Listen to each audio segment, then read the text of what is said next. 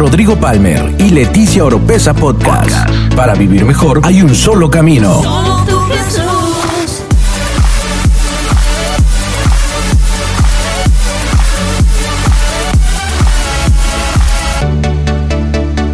Escucha todas las semanas la clave para tener una mejor vida. Una mejor vida. Damos la gloria y la honra y declaramos, Señor, que esta palabra que será hablada será una semilla que será sembrada en sus corazones y dará fruto al ciento por uno. Yo declaro, Señor, que ellos nunca más volverán a ser los mismos, no por un hombre, no por una mujer, sino porque Espíritu Santo, tú eres el que traerás esos cambios en sus vidas. Te bendecimos y te honramos. En el nombre de Jesús, dale un fuerte aplauso ahí al Señor. Quiero que por un momento tú te imagines ese juicio. Estaban en un juicio los ancianos de Israel, estaban en un juicio todos los gobernantes de Israel, es decir, los sacerdotes, toda la gente que en ese momento pertenecían al núcleo social como de la realeza de Israel. Y estaban delante de Pedro y de Juan. Pedro y Juan, pescadores, era lo que el oficio que ellos tenían antes de que Jesús los llamara y los volviera pescadores de hombre pero ellos eran pescadores como oficio. Entonces, si nosotros nos ponemos a, investigar un poquito, más o menos, cómo eh, era el círculo social o el núcleo social de los pescadores de esa época, pues era un núcleo social bastante bajo. Ellos mismos dijeron, gente del vulgo, gente corriente, gente, la plebe, la chusma, diría la mamá de Kiko. Vulgo dice, mayoría de ciudadanos que no se distingue por ninguna característica. Y yo quiero que por un momento usted se imagine la cara de esos fariseos, la cara de esos ancianos, de esos gobernantes de la realeza que estaban, fíjese, entrenados desde su nacimiento para saber cómo hablar, cómo comportarse, cómo vestirse, cómo dirigirse. Estaban delante de dos hombres que habían salido de entre la multitud de la plebe, de la chusma, habían llegado y habían hecho un milagro. Y ellos estaban en shock, pero no estaban en shock porque, wow, una persona que tenía años enfermo, Dios lo sanó, Dios es real, Dios es verdadero. No, no estaban en shock por el milagro que Dios había hecho, sino que estaban en shock por quién había hecho el milagro. Ellos no podían entender cómo había sido posible que gente sin educación, dice la Biblia, si nosotros, eh, si nosotros podemos estudiar el, entorno social en el que ellos estaban, nos damos cuenta que era gente mal hablada, eh, gente nada estudiada y letrada. Y nos damos cuenta, por ejemplo, es más, mi hijo Rodri muchas veces me dice palabras que escucha y yo le digo, Rodri, no puedes decir esa palabra, ¿es una grosería? Y yo le digo, no, no es una grosería, pero es una palabra vulgar, se escucha vulgar.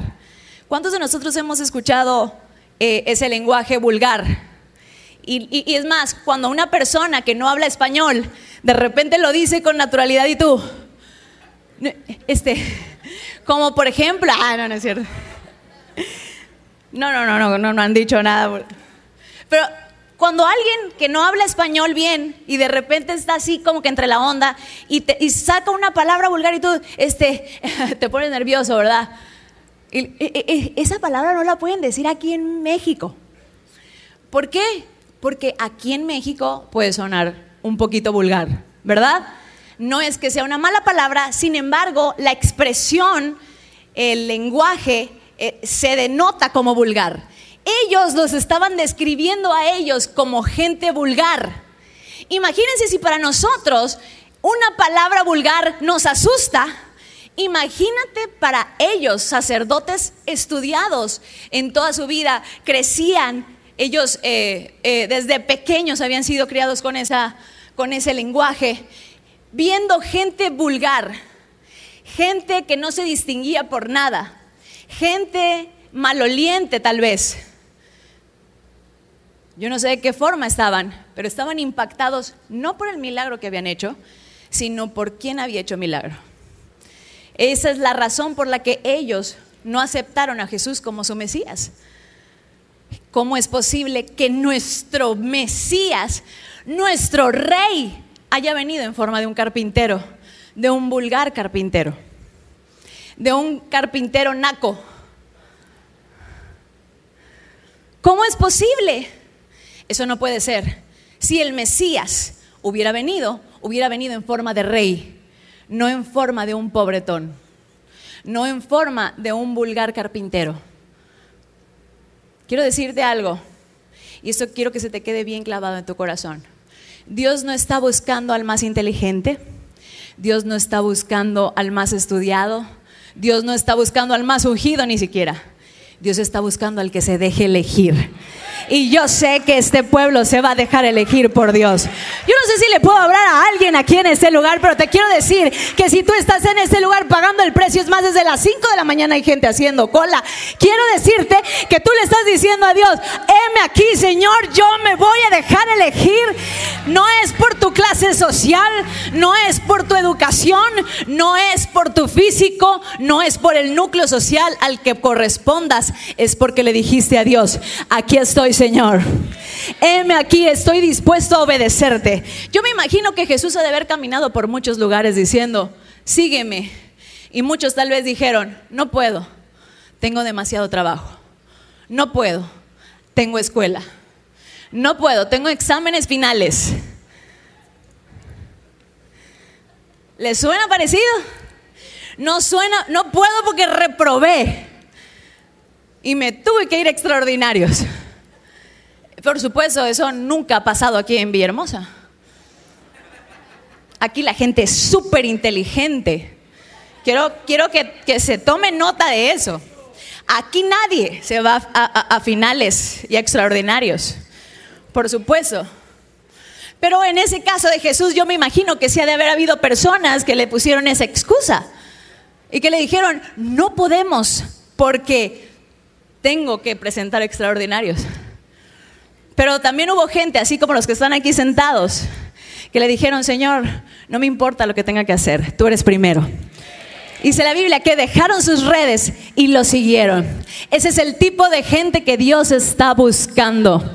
Ese es el tipo de gente que Jesús mismo le dijo, sabes que deja lo que estás haciendo y sígueme. Así que habrá de ese tipo de gente aquí en este lugar. Habrá de ese tipo de gente, lo vuelvo a, a preguntar. Ellos le dijeron, ese Jesús, ese naco carpintero tal vez que tú piensas, esa piedra reprobada por ustedes los edificadores, es decir, ese naco reprobado por ustedes los grandes, es el que vino a ser el rey de todos nosotros. Dile al que está a tu lado, ¿estás listo? Es como si, imagínate que si le dijeras a Trump, el, tenemos la solución económica para el mundo.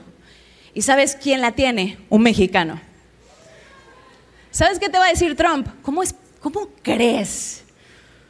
De los mexicanos solo puedes esperar ladrones, violadores.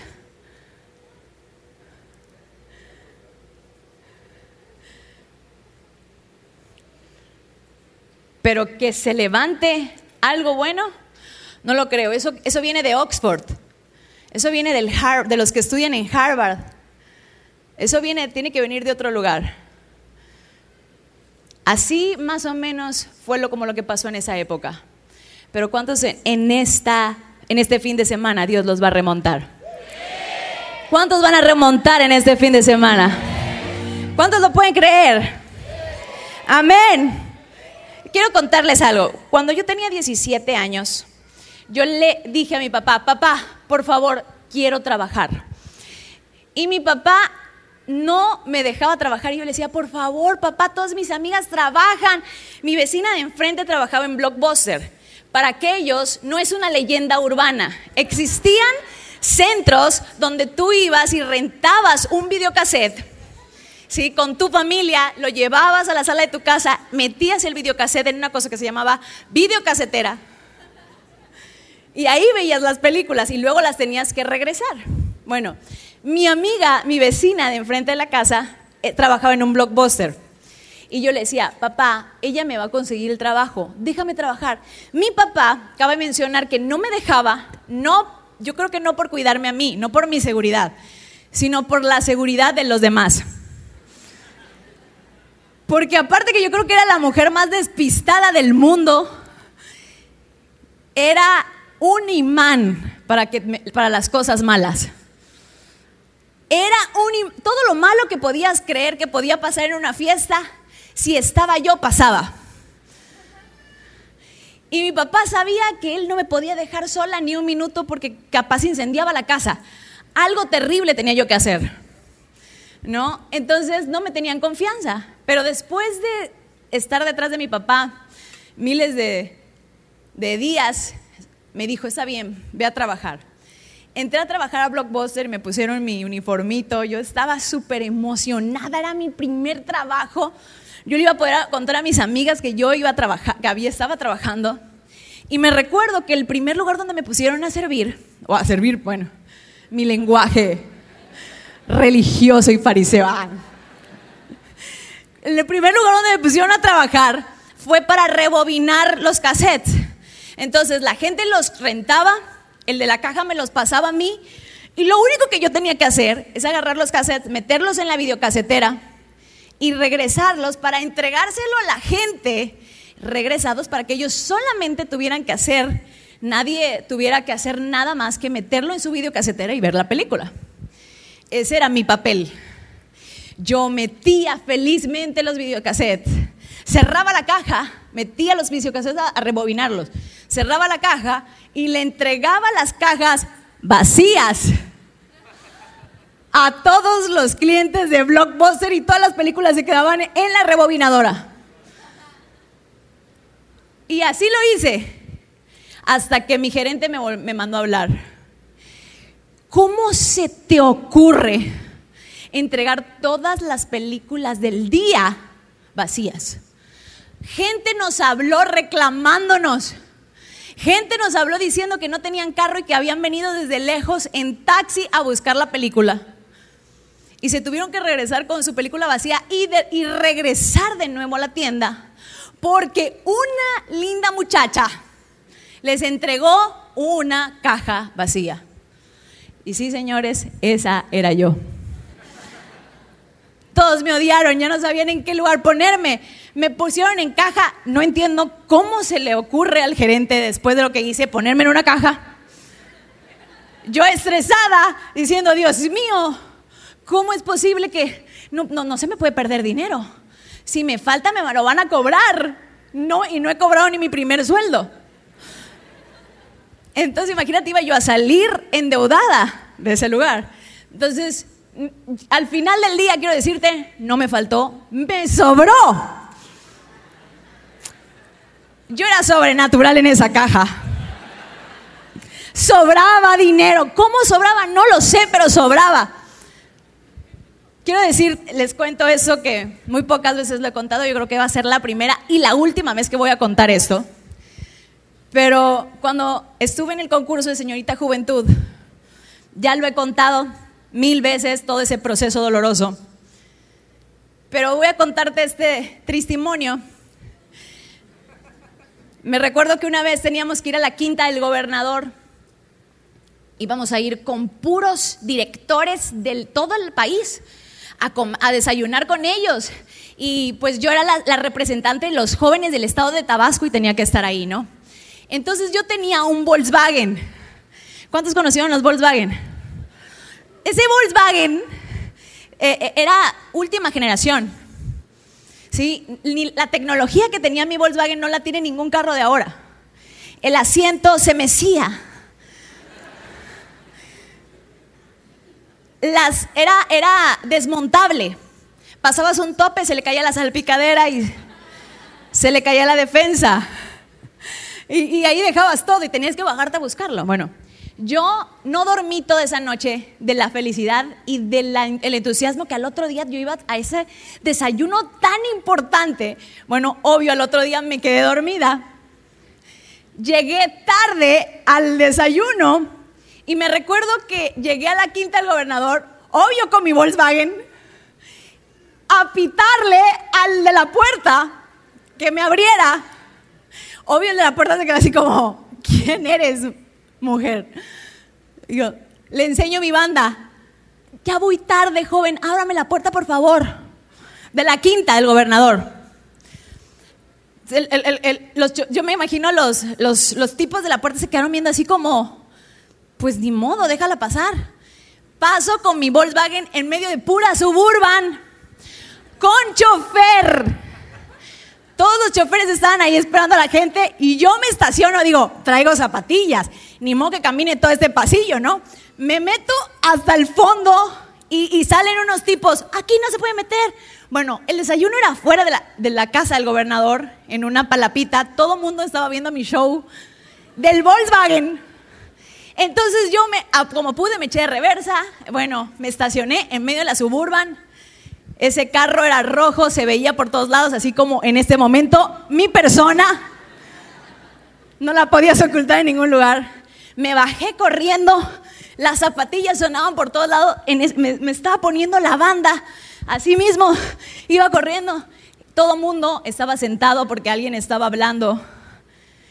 Y todos sentados en una mesa yo entré sudada, con la banda de lado. Empiezo a buscar, porque cada silla tenía su nombre. En la mesa, cada lugar tenía su nombre. Empecé a buscar en cada mesa dónde estaba mi nombre, hasta que llegué al mío. Me senté los de la mesa en silencio me voltearon a ver así de, buenos días. Y yo me, acordé que no los había saludado, me paré a saludar a todos.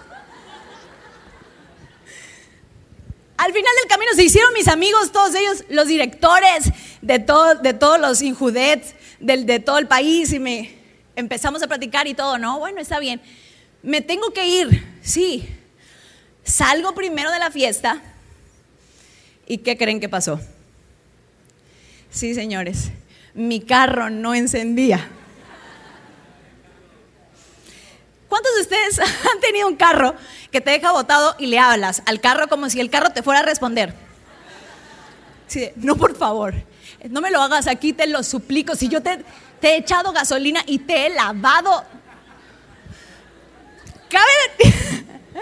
Les voy a contar esto también. Antes, había yo dicho a mi papá, yo voy a lavar el carro. Y mi papá, no, no, no, papá, yo te lo voy a lavar. Lo lavo y lo voy a encerar. No lo voy lavando, lo encero todo al mismo tiempo. El carro estaba todo parchoso de blanco, aparte de que era rojo. Pero yo no me avergonzaba de ese carro. Era mi carro. Todos de la universidad le decían el bocho dálmata. el carro no encendía. Y yo le decía, no, por favor, no me lo puedes hacer aquí. O sea, te he aguantado todo. He aguantado que estés descolorido. He aguantado que me dejes la salpicadera en el tope. Pero esto no puede ser. Sí, yo le estaba hablando al carro. Pero ¿sabes qué tenía mi carro? Que le tenías, tenías que bajarte en la parte de abajo y pegarle con un palito que obviamente tenía yo al lado mío. A la bomba de la gasolina. Porque la bomba de la gasolina era full injection y había que pegarle a la bomba para que se prendiera. Y yo traía vestido y zapatillas en medio de la quinta. Entonces dije, no puede ser, estaban todos los choferes y las suburbans. Y yo en mi bocho tenía que meterme abajo del carro a pegarle con un palito de metal. Y dije, no, Dios mío, ¿qué voy a hacer? Respira profundo me acuerdo que me recargué en el bocho, empiezan a salir todos los directivos, se empiezan a subir a su suburban y se paran enfrente de mi carro. Leti, necesitas, este, te llevamos. Yo ahorita me voy, estaba yo despidiéndolos a todos ustedes. Tuve que esperar a que se fuera el último para ahí sí meterme debajo del carro con un vestido, ni siquiera los guardias me ayudaron a pegarle la bomba. Obvio, de hablarle de mi amor al carro, salí insultándolo. Pero quiero decirte, si había algo malo que podía pasar, eso seguro me pasaba a mí. Era la última persona que tú pudieras pensar que le podía pasar algo bueno. Era la chica más buleable de la escuela. Todos me hacían bullying. Hasta mis hermanos. Porque hasta, yo me recuerdo que una vez este, se le caía a alguien, a, alguien se le caía algo. Y ya salía yo del cuarto automáticamente, no fui yo. Porque seguro me iban a echar la culpa. ¿Sí? Me recuerdo una vez que me encuentro una de mis amigas después de haberme convertido y me dice, Leti, no sabes cómo te extraño, ya no tengo a nadie que me haga reír. Yo lo tomé como un halago en ese momento, pero cuando llegué a mi casa me di cuenta de la cruel realidad. Que no estaba hablando de que se estaba riendo conmigo, sino que estaba hablando de que se habían reído de mí toda mi vida y nunca me di cuenta que es lo peor de todo. Porque si tú me preguntas, ¿y cómo no le afectó el bullying de toda su vida? Creo que nunca me di cuenta que fui buleada. Hasta que el pastor Rodrigo me decía, Leti, Leti, ¿no te das cuenta que te se están burlando? No, Rodrigo, nos estamos riendo. Son mis amigos. Y Rodrigo, mira, a todo el mundo le dan risa tus despistadeces, pero a mí no, porque vas a salir matando a alguien. Él me hizo entrar en razón y me hizo darme cuenta que toda mi vida había sido buleada desde que nací. Quiero decirte, la última persona que tú hubieras pensado que en algún momento Dios pudiera hacer algo con ella, la tienes aquí enfrente.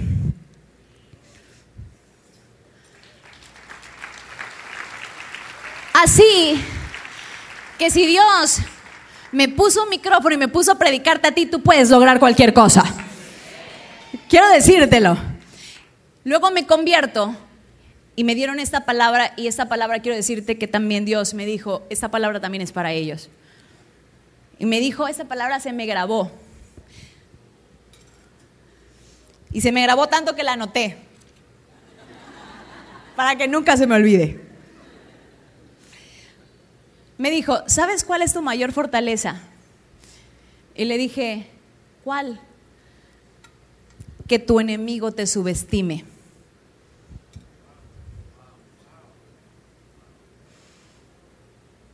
Nadie se espera que jóvenes se levanten siendo multimillonarios. Jóvenes, no, no, ¿cómo crees?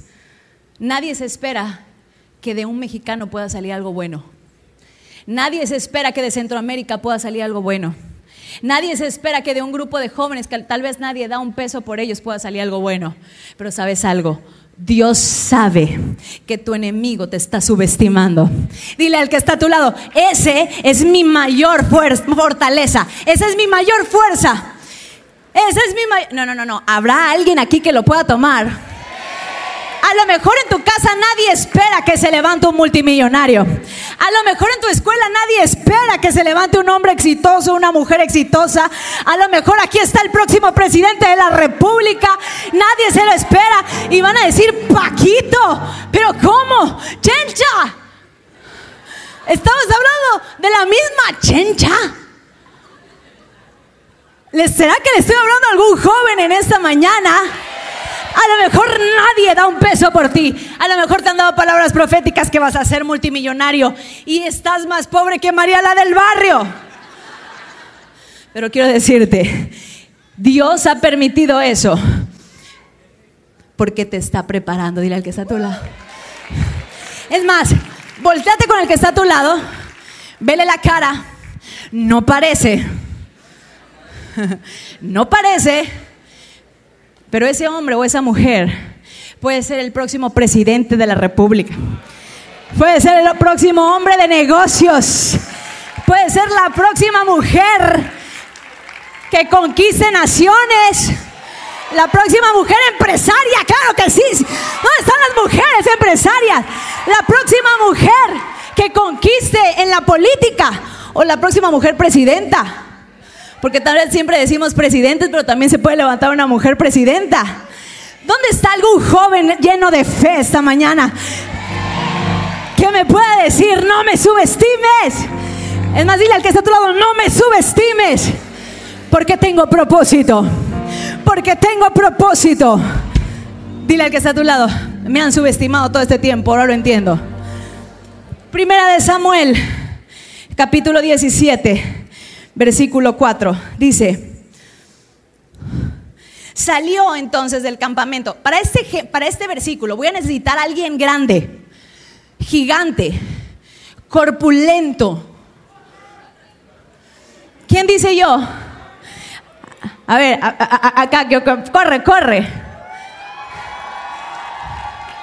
acá ve. Gracias, gracias. Creo que, ¿cuánto mides? Un 80. Y con zapatillas. Entonces, a ver, no te me muevas, tú ponte aquí.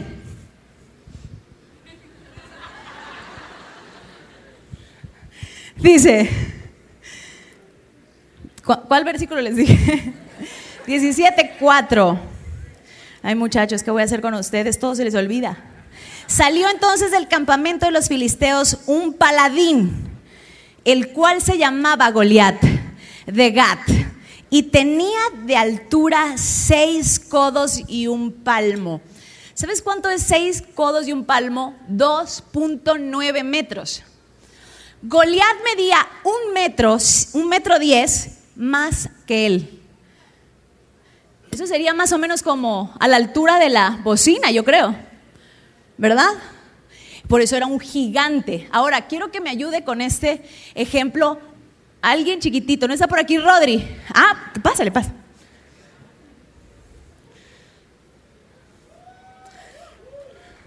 Más o menos David no era tan chico de edad, pero más o menos para que podamos entender cómo se veía el ejemplo entre Goliat y David. Dice la Biblia que la cota de malla de cobre de Goliat pesaba 5000 ciclos. Eso quiere decir más o menos 57 kilos. Su cota de malla. Quiere decir que aparte de que Goliat era gigante, era un hombre fuerte y corpulento. Y la palabra paladín significa guerrero experimentado en batallas. O sea, aparte que era gigante, corpulento, fuerte y musculoso, era un guerrero experimentado en batallas. ¿Tú te imaginas un hombre así? Vamos a seguir leyendo. Versículo 8. Y se paró y, y dio voces a los escuadrones de Israel, diciéndoles, ¿para qué os habéis puesto en orden de batalla? ¿No soy yo el filisteo y vosotros los siervos de Saúl? Escoged entre vosotros un hombre que venga contra mí. Si él pudiera pelear conmigo y me venciere, nosotros seremos vuestros siervos. Y si yo pudiera más que él y lo venciere, vosotros seréis nuestros siervos y nos serviréis. Versículo 10. Y añadió el filisteo, hoy yo he desafiado al campamento de Israel. Dadme un hombre que pelee conmigo. Versículo 11. Oyendo Saúl y todo Israel estas palabras del filisteo, se turbaron y tuvieron gran miedo. Versículo 24 dice, y todos los varones de Israel que veían a aquel hombre huían de su presencia y tenían gran temor. Imagínate el ejército de Israel, el más poderoso de la tierra. Es más, hoy en día está comprobado que uno del ejército de Israel equivale a ocho soldados de la US Navy de Estados Unidos. Uno, uno del ejército de Israel valía por ocho. Y estos hombres, armas de guerra, estaban en gran temor, todos, a causa de este hombre que les estaba diciendo, mándenme a uno, uno nada más. Versículo 26. Entonces habló David a los que estaban junto a él diciendo, tú dilo, ¿qué harán con el hombre que venciera a este filisteo y quitar el oprobio de Israel? ¿Cómo, qué harán con el hombre que venciera a este filisteo? Dilo así como, como, ¿qué harán? ¿Qué harán con el hombre que venció a este filisteo? Pero así más aguerrido. ¿Qué harán con el hombre? Así como echa pleito, como mexicano. ¿Qué harán con el hombre que, que venció a este filisteo? ¡Ah, ¡Ua! ¿Eh? es que ya me revolví. Ya me revolví. Ya te revolviste, bueno. ¿Qué harán con ese hombre? Seguimos. Dice, Versículo 28, oyéndolo hablar Eliab, su hermano mayor, con aquellos hombres, se encendió en ira contra David y dijo, ¿para qué has descendido acá? ¿Y a quién has dejado aquellas pocas ovejas en el desierto? O sea, ¿qué haces aquí si tú eres un cuidador de ovejas? Lárgate a tu trabajo y déjanos a nosotros, los valientes, lo que tenemos que hacer. Versículo 32. Y dijo David a Saúl, no desmaye el corazón de ninguno. Imagínate una pulga que era un pastor de ovejas, diciéndole al rey de los escuadrones de Israel, ese ejército potencialmente eh, peligroso, diciéndole, no teman, llegó el chapulín colorado. O sea, es como si se hubiera aparecido el chapulín colorado en un momento de prueba. Dijo, no desmaye su corazón a causa de él. Tu siervo irá y peleará contra este filisteo. Dice, y dijo Saúl a David, no podrás tú ir contra aquel filisteo para pelear con él, porque tú eres muchacho y él un hombre de guerra desde su juventud. David respondió a Saúl, tu siervo era pastor de las abejas, de, las abejas, pues, de las ovejas de su padre. Y cuando venía un león o un oso y tomaba algún cordero de la manada, salía yo tras él y lo hería y lo libraba de su boca. Y si se levantaba contra mí, yo le echaba mano de la quijada. O sea, para echarle mano de la quijada es que se le montaba, lo agarraba así. ¿Te puedes imaginar eso? Una pulga sobre un león. No, ese hombre tuvo que haber tenido una actitud de guerra tremenda. ¿Será que aquí en este lugar habrá esa actitud de guerra? Fíjate. Y si se levantaba, lo echaba mano de la quijada y lo hería y lo mataba. Fuese león, fuese oso, tu siervo lo mataba. Y este filisteo incircunciso será como uno de ellos, porque ha provocado el ejército del Dios viviente. A ver, ¿qué aprendí de ese versículo? Si estás tomando apuntes, anota eso. En tu agenda diaria se encuentra escrito tu propósito. Él dice que diariamente él no estaba viendo Netflix todo el día. Él no estaba en una cuenta de Instagram ni Facebook todo el día, ni, ni jugando Clash Royale todo el día, ni Fortnite. Bueno, también con las mujeres ni viendo Pinterest, tampoco todo el día. No, ni tampoco a Sasha Fitness, ni a Camila Coelho. A ver, ¿a quién más? Ni viendo, eh, como La Reina del Sur 3, temporada 7. Así me dijo una discípula, no voy a revelar su nombre, pero ella en el fondo de su corazón sabe quién es. Pastora, ya vio La Reina del Sur, temporada 3. Cabe mencionar que estaba yo cocinando para la remontada. Estaba yo así dándole al pollo con una piedra y mi discípula diciendo, ya vio La Reina del Sur, temporada 3. Y yo me imaginé con la piedra dándole a ella también, así de... En tu agenda diaria, se encuentra escrito tu victoria o tu derrota.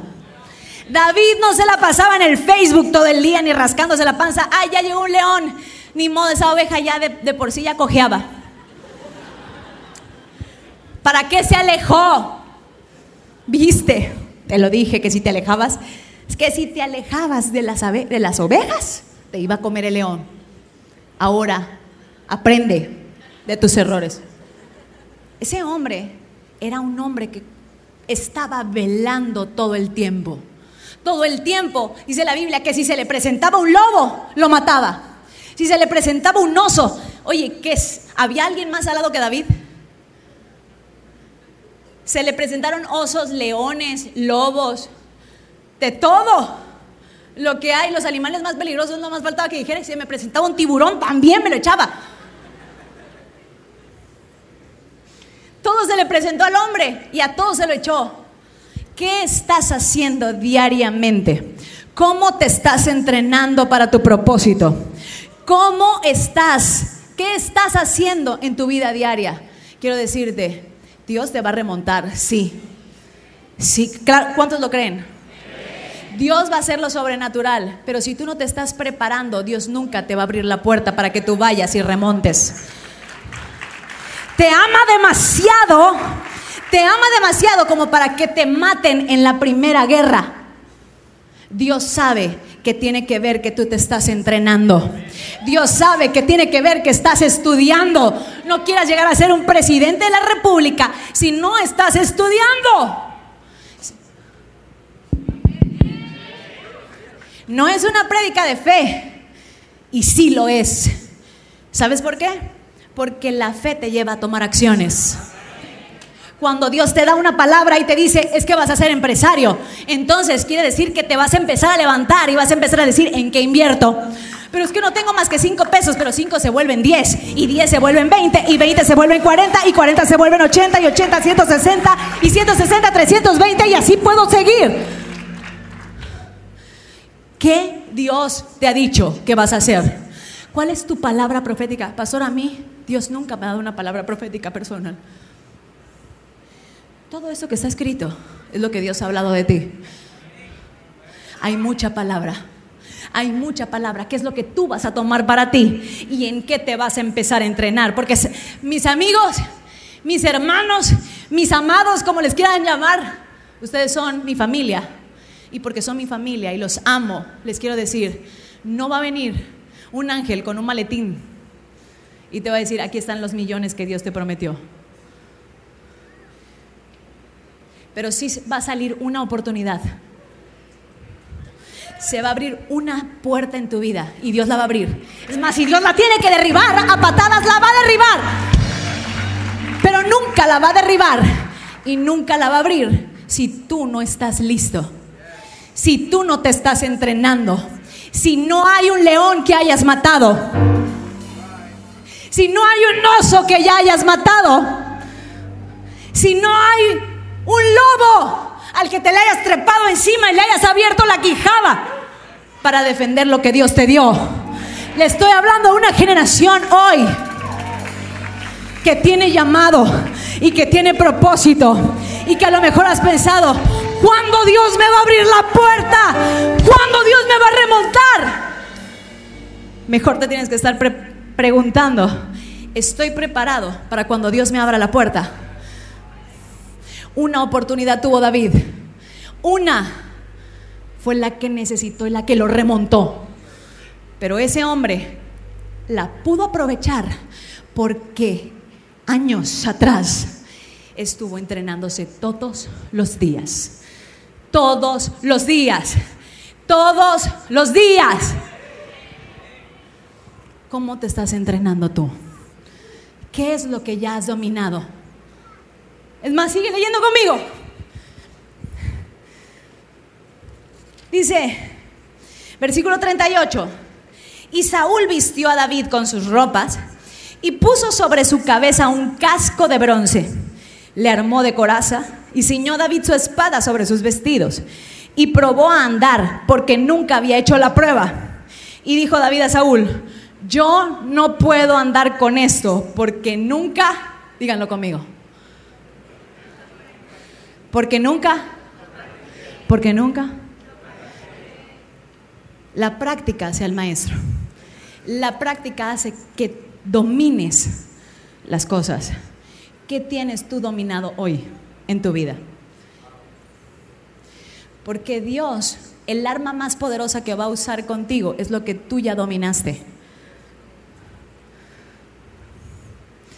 Nunca vas a poder remontar sobre la impureza sexual si tú todavía no la has dominado. Nunca vas a poder remontar y ser un hombre de negocios empresario si todavía no has dominado el área financiera en tu vida. Pero para que puedas dominar algo, necesitas la práctica y necesitas el entrenamiento.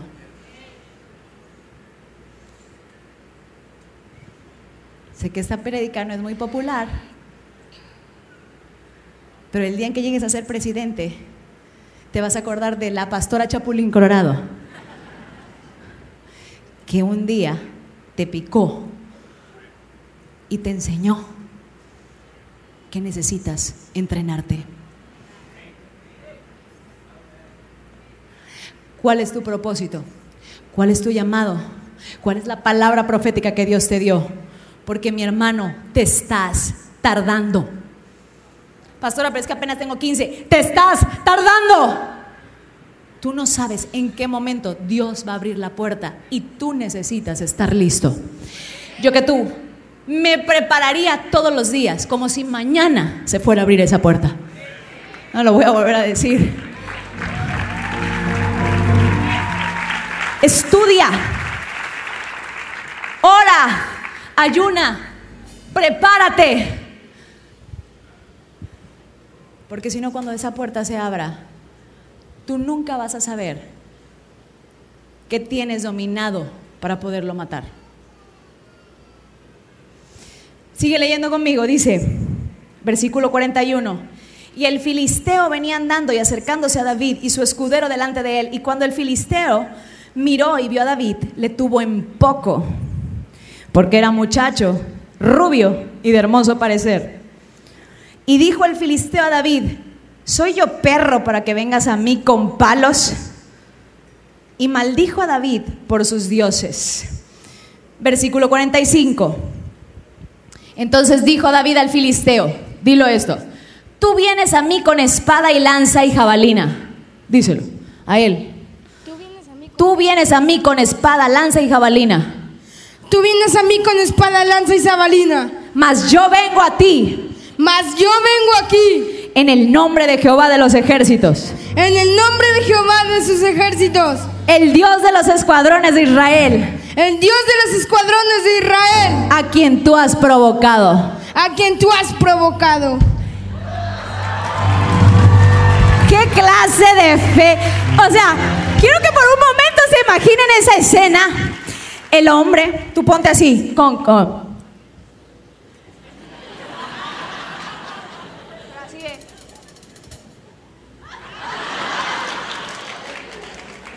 Y ahora imagínate la escena donde dice, has provocado.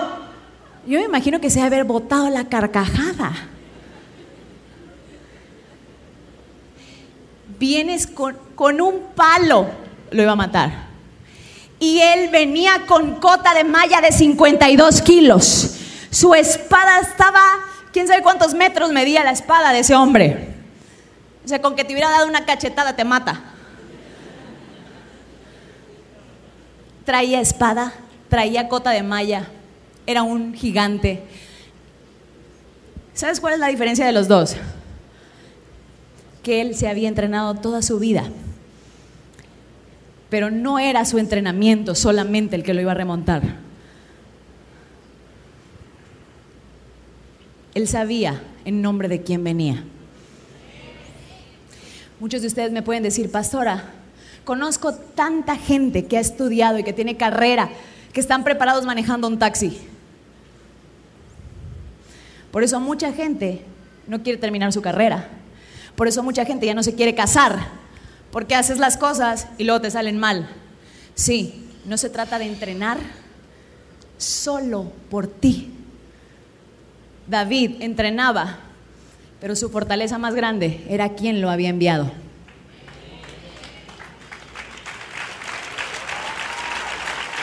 Tú vas a estudiar, sí, a lo mejor como ese licenciado que hoy está manejando un taxi, la diferencia entre tú y él es que tú sabes quién te envió. Tú estudias por propósito, pactas por propósito, siembras por propósito, te preparas por propósito, entrenas por propósito, porque sabes que sabes quién fue el Dios que soltó la palabra para tu vida, quién fue el Dios que te envió. Tú sabes que no vas en tu nombre, tú sabes que vas en el nombre de aquel que es más grande que tú, de aquel que murió en una cruz por ti. Tú sabes que vas en esa autoridad. Tú te presentas a lo mejor delante de un gigante imposible. Él no se presentó sin entrenar. Él entrenó, se preparó. Pero al final del camino, su preparación y su entrenamiento no fueron los que lo remontaron. Su remontada vino a causa del Dios que lo envió. Pero no esperes que el Dios que te envía te remonte si no te preparas.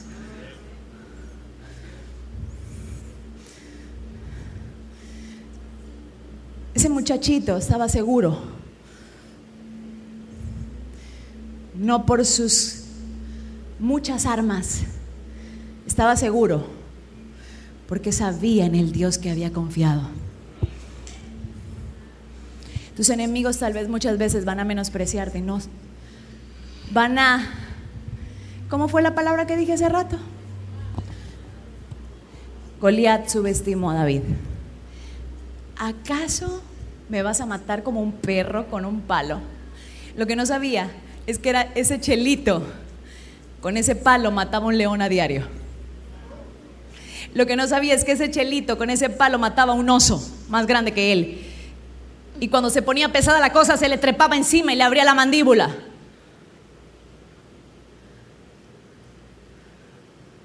Lo que el diablo no sabe es que tú estás doblando tus rodillas en tu habitación. Lo que tu enemigo no sabe es las veces que has madrugado tal vez buscando el rostro de Dios. Lo que tu enemigo no sabe es el precio que has pagado por buscarlo. Lo que tu enemigo no sabe son las noches sin dormir que has pasado tal vez en su presencia, estudiando mientras otros duermen. Nadie sabe el proceso. Lo que tu enemigo no sabe son las veces que has perdonado. Eso te vuelve más fuerte.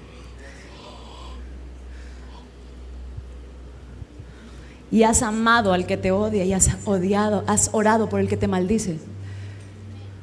Lo que tu enemigo no sabe es lo que estás haciendo en secreto.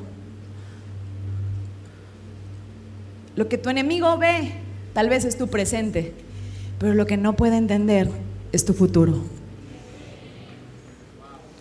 Tu presente no determina tu futuro.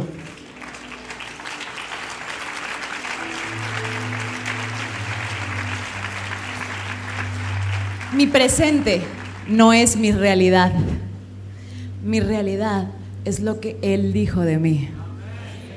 Mi realidad es la palabra que Él ya soltó para mi vida. Eso es lo que me rige y eso es lo que gobierna cada paso que doy en mi vida. Y eso fue lo que pasó con David. Escúchame bien, porque David en los capítulos anteriores ya había sido ungido como rey. Ya había venido el profeta y lo había ungido. No creas que por ser ungido tienes que dejar de prepararte. David fue ungido y aún así siguió preparándose diariamente esperando el momento en que Dios sobrenaturalmente abriera las puertas. Y termino con esto. Versículo 48. Y aconteció que cuando el filisteo se levantó y echó a andar para ir al encuentro de David, David se dio prisa y corrió a la línea de batalla contra el filisteo y metiendo David su mano en la bolsa, tomó de allí una piedra y la tiró con la onda e hirió al filisteo en la frente. Y la piedra quedó clavada en la frente y cayó sobre su rostro. Versículo 50. Así venció David al filisteo con onda y piedra. E hirió al filisteo y lo mató, sin tener David espada en su mano. Versículo 51. Entonces corrió David y se puso sobre el filisteo y tomando la espada de él y sacándola de su vaina, lo acabó de matar y le cortó con ella la cabeza. Y cuando los filisteos vieron a su paladín muerto, huyeron. Pocas palabras. ¿No ves que estoy más grandote que tú? ¿Y para qué? Si no te voy a cargar. Vienes contra mí con palo. Sí, porque con tu espada te tengo para matarte. Con la misma espada de tu enemigo, es con la misma espada que le vas a cortar la cabeza. A mí el enemigo me quiso dejar estéril. Hoy oro por las mujeres que no pueden tener hijos y tienen hijos. Con la misma espada que el enemigo me quiso intimidar y matar, es con la misma espada que yo le arrebaté y hoy es con la que le corto la cabeza. ¿Con qué espada el enemigo te ha estado intimidando en tu vida? ¿Con la pobreza? ¿Con la tristeza? ¿Con la depresión? ¿Con la impureza sexual? ¿Con qué espada ha estado así como estuvo Goliat por 40 días intimidando al pueblo de Israel con una espada? Porque es la misma espada que Dios va a usar y te la va a entregar. Y es con la misma espada que le vas a cortar la cabeza. Yo no sé si habrá alguien aquí que lo pueda creer. Pero esa es la verdadera remontada. Cuando tú le quitas la espada a aquel enemigo que te dijo que nunca ibas a lograr nada en tu vida. Aquel enemigo que te dijo que estabas derrotado, que estabas destruido, que no había más esperanza para ti. Aquel enemigo que dijo que te ibas a morir enfermo. Aquel enemigo que dijo, no se puede. Esa espada que había estado sobre tu cuello.